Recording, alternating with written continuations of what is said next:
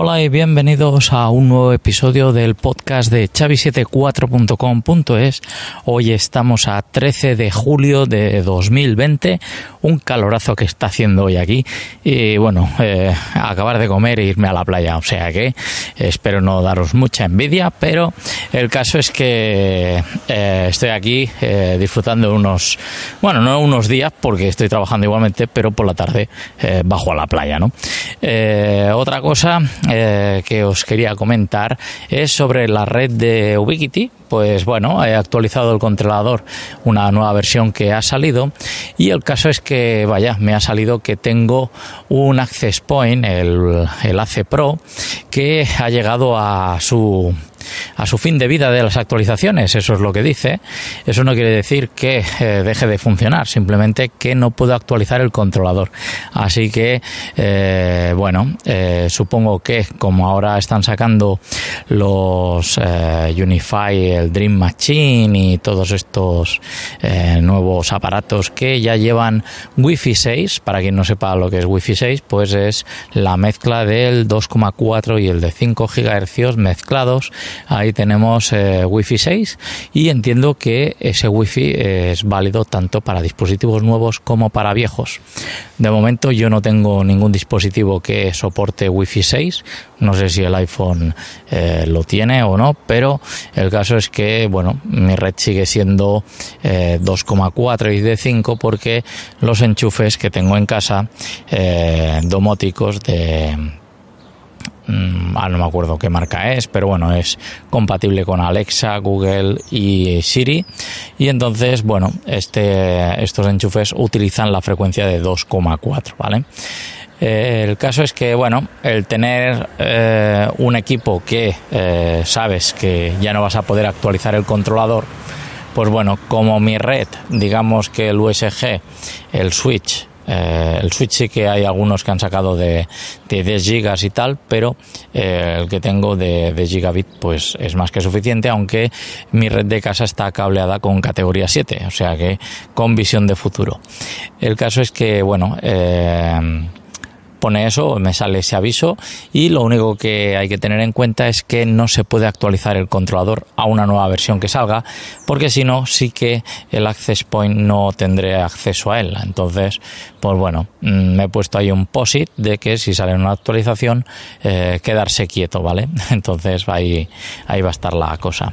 Bueno, cambiando de tema, eh, esta semana he tenido, bueno, algunos intercambios de comentarios en mi canal de YouTube que podéis visitar de Xavi Fermás, ¿vale? Es canal que utilizo de Xavi74 y el caso es que, bueno, eh, había, bueno, una persona que me comentó eh, si se podía tener VPN con IP dinámica. La respuesta es sí y cómo podemos solucionar el problema este de que cambie la IP todo el rato.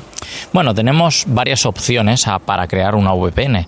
Eh, yo, por ejemplo, utilizo muchas veces Zero Tier y también WireGuard, ¿vale? WireGuard, esta es la, última que he puesto y ha sustituido a OpenVPN. Antes utiliza, utilizaba OpenVPN eh, con mi Synology y tal, pero esto lo he sustituido con una Raspberry Pi y he puesto WireGuard y más feliz que, que una perdiz. Pero bueno, el caso es que mm, ventajas de WireGuard es que es muy rápido, la conexión la verdad es que mm, la navegación no parece que esté detrás de una VPN, cosa que sí que notaba cuando conectaba por... Eh, por, OpenVPN, perdón.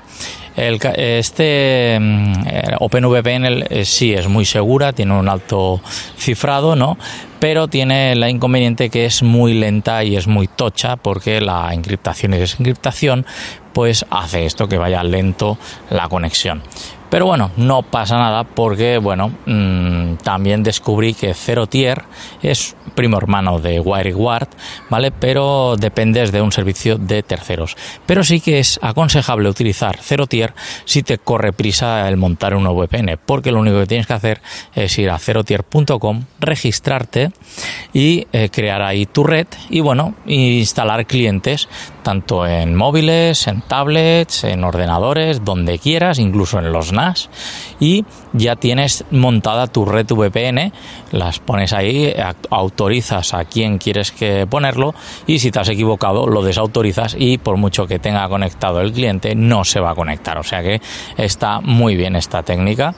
Y luego, eh, pues bueno, WireGuard, este último que es el que he probado, sí que es verdad que la configuración no es nada fácil, ¿vale? A mí me costó un poco hacerla funcionar porque eh, primeramente no sabes si la configuración que has hecho la has hecho bien o mal, porque en el, por ejemplo, en el iPhone te dice que estás conectado a la VPN y tú haces ping a una dirección local y bueno, ping o poner la dirección IP para ver si navegas o no. Y qué cosa más rara, podía navegar por internet, pero no podía acceder a mi red local. Luego eh, volví a hacer otra configuración y podía navegar por, o sea, podía acceder a mi red local, pero no podía navegar por internet cada vez que conectaba el túnel VPN. Entonces, una castaña, ¿no? Mm, ahora sí, ya puedo navegar por internet y acceder a la vez a, mi red de casa.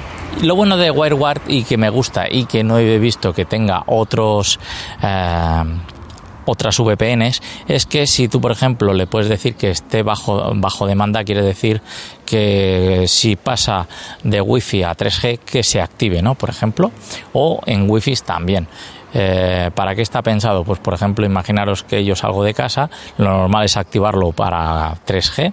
El consumo de batería, pues la verdad no lo he notado, ¿vale? No, no es tan drástico como el VPN de OpenVPN, que sí que gasta, y encima cada vez que cambias de Wi-Fi a 3G, el OpenVPN se desconecta, cosa que WireGuard esto lo hace muy bien y le da igual que estés con Wi-Fi que con 3G, que mantiene el túnel abierto, ¿vale? Y solo se activa en el momento que tú mm, accedes a una dirección local de la red, ¿vale? Entonces él sí que lo sabe.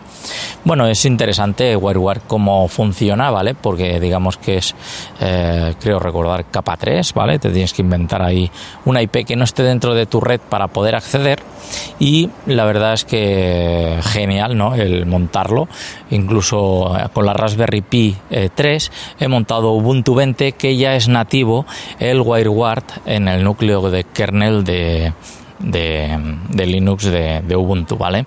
Eh, si utilizáis otros Ubuntus, o, sea, otros Linux, eh, toca compilar el kernel, sobre todo en la Raspberry Pi.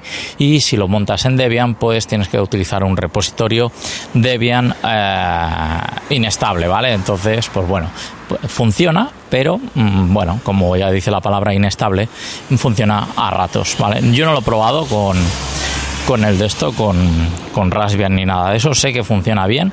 Incluso hay gente que lo ha puesto en un contenedor de Docker y también ha funcionado sin problemas. Entonces, pues bueno, ahí tenéis estas soluciones para conectaros por VPN.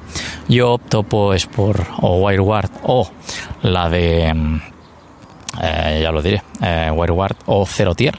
Zero Tier no tienes ninguna infraestructura, solo dependes de una página web y si se cae esa página web, pues bueno, eh, es un servicio de tercero, es lo malo de confiar en servicios de tercero. OpenVPN y eh, y WireGuard eh, te montas tu infraestructura en tu eh, en tu sitio, ¿vale? En tu sede. Y también otra pregunta que me decían era si podía conectar varias sedes. Pues claro que sí. Eh, un ejemplo rápido es con Zero Tier. Si tú lo pones con Zero Tier, lo único que necesitas es que los clientes donde lo vayas a instalar eh, directamente los, los installers los pones dentro de la misma red, activas Zero Tier y ya puedes acceder a través de sus IPs que crea Zero Tier a esos eh, dispositivos, ¿vale? Eso es muy fácil y muy rápido. Y luego, si queréis complicaros un poco más la vida o ser un poco más laborioso o porque os interesa la privacidad y que esté todo en vuestra casa, recomiendo OpenVPN y WireGuard, decantándome más por WireGuard por la velocidad que hace todo esto. Así que bueno, nada más, eh, nos vemos en un próximo episodio de chavi74.com.es. Un saludo y hasta el próximo episodio. Hasta luego.